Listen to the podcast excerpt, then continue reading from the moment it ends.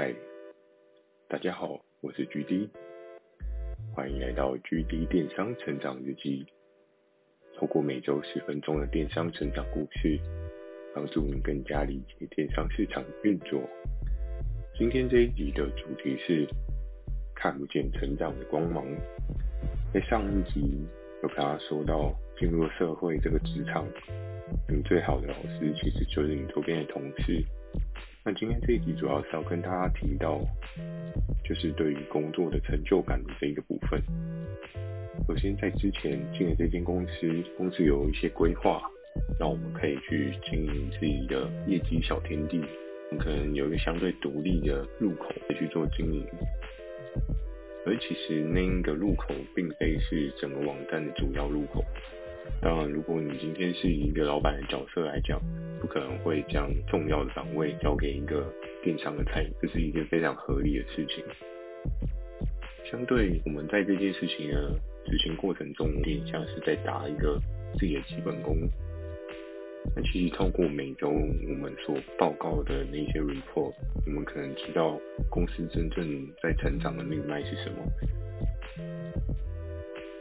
其实像那时候的四个类别里面，保健食品它就是一个算是公司主要成长的类别。因为如果有去研究保健食品的人，大家都知道，其实保健食品它的毛利空间算是蛮高的。可是保健食品它需要的是什么？它会需要的是一个消费者的信任感，又或者是使用之后极其变化的那种期待感。那我的这个类别呢？其实我们还是有做了很多尝试，比如说像是那时候我们也有去像电卷棒啊，或者是一些染发相关的产品的一些搭配，又或者是搭了一些韩国相关的品牌商品，去尝试把这一块小天地越做越丰富。这样，其实每周我们在拉那个报表，其实真的是想想还真的觉得那个业绩量能超级无敌小的，因为其实我们经营的那个区间。我记得每天的营业状况好像了不起就两三千，有时候还会挂零哦。所以其实你一个入口岗位，然后每天两三千的营业额，不是经营，是营业额。每天两三千的话，我们乘以，假设他每天都是两三千，我们算三千哦，三千乘以三十的话，大概是九万，看起来好像不错，对不对？可是中间可能会有断炊的时候，就是其他并没有任何营业额产出的时候，我中间除了像上次讲到了，我在图片上面有做了很多的优化，因为其实价格的部分都是由小主管去跟供应链那边去洽谈一些价格合作配套或者是赠品的部分，所以其实我们完全不会接触该怎么样让商品的价格更符合市场上面所需求的价格。所以我们等于就是改改图啊，摆摆版位啊，换一下今天的手板是换什么，明天的手板是换什么。那我们很难直觉性的看到我们的一些不一样，因为其实我们那一块的版位它是没有一个所谓的自由流量，它其实有点像是人家点点点不小心哦，原来这边有一个地方，然后再点进去看，可他点进去看它的价格跟外面的价格可能是完全一模一样，还有没有什么特殊的地方。所以其实，在这一个过程当中，当然我在其他地方获得了一些成就感，但是在业绩上面是持续停滞的一个状态，也渐渐的，就是导致我觉得，我其实有一个很大的抱负，想要把这一块这一块做得越来越好，可是付出的努力好像没有看到对等的实际状况。对，先不要讲加薪的这个部分，加不加薪在那个时期可能对我来讲是其次，因为我希望的是我能够获得一些额外的能力，因为业绩一直停滞，我真的是感到非常的无力。那记得在在某一次会议中，大主管其实找了我们所有的人去，因为当时有一个小主管，他好像有想要离开的一个念头这样子，所以他们想要培育下一个。小主管的接班人，那那时候其实我的大主管跟我们四个人讲说，哎，如果你们有兴趣的话，我可以培养你们，然后到这个位置做对应的事情，你们也会开始掌握到一些价格相关空间的部分。我对当时那个会议的画面我还非常有印象哦，就是那时候大主管他在会议室的前面白板，然后他写一个多肉等的那个 plan，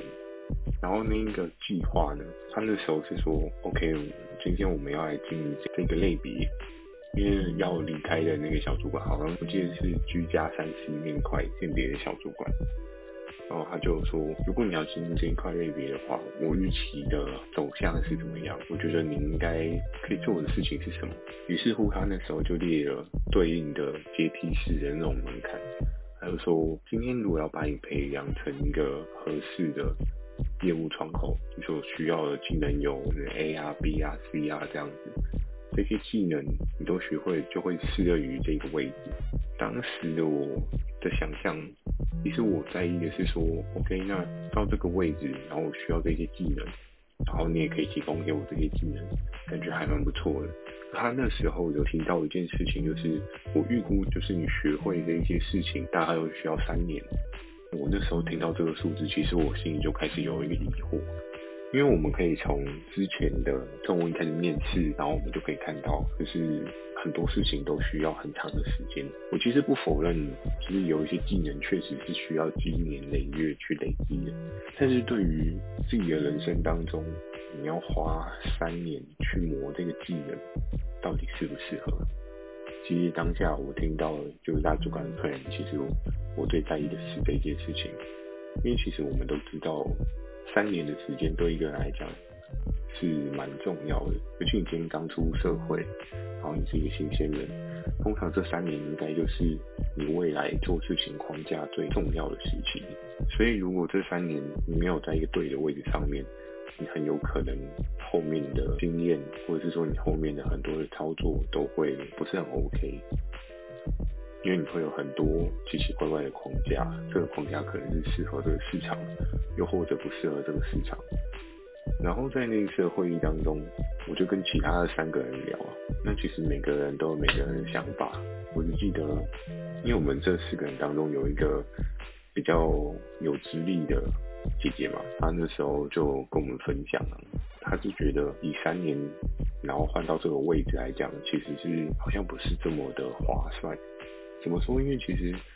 前面也有跟大家提到，我当初进去的那个。薪资水平大概就是大家都听过的二十五 K，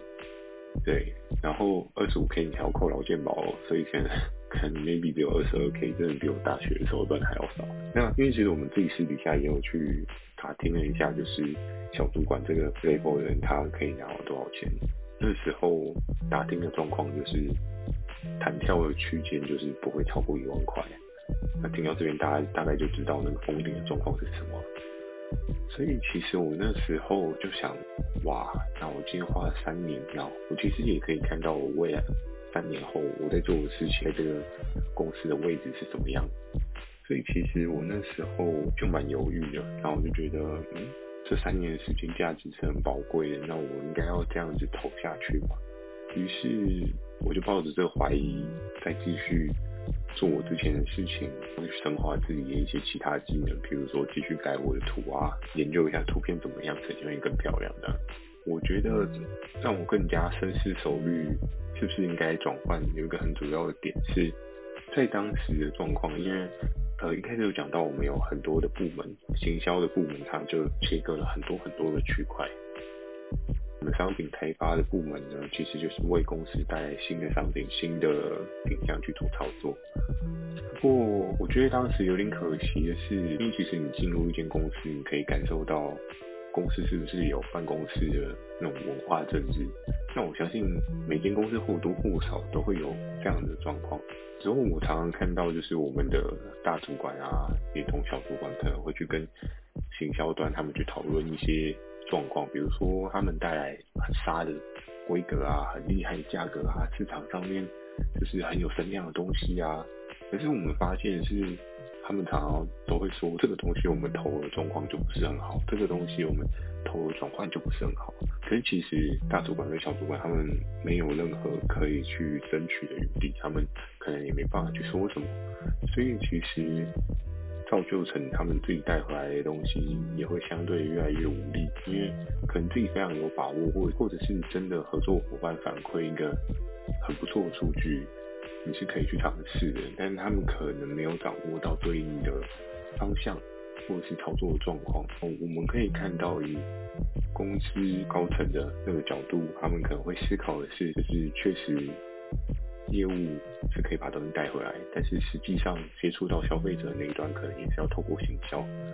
所以其实会衍生成一个不是太好的循环。所以你可以看到。开发端这边带回来一些新的东西，可是，在测试上面，屡屡都是不是很好的状态，办法成为一个很好的循环。那渐渐的，其实也会造成两个部门他们有一些对立，或是沟通上面有障碍的状态。那我那时候也是因为这一点，我就在思考，我自己有没有这个能力去跟对应的部门去做沟通。要思考的一个很重要的点是。我的大主管跟小主管，他们其实他们资历相较于比我还要更加的丰富，但他们都好像没有这个能力可以去说服另外一个部门的人。我这个电商菜鸟小菜鸡，要怎么样能够说服他们？其实我自己在想，我有没有办法做到这样的状态？然后回到刚刚讲到的三年的这一件事情，OK，那我今天在这边三年，我学到了对应的技能。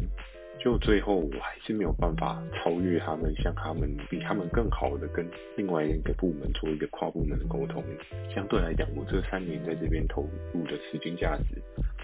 好像不是这么划算。所以其实，在那时候，我自己内心大概就已经有了答案。那至于我内心的答案是什么呢？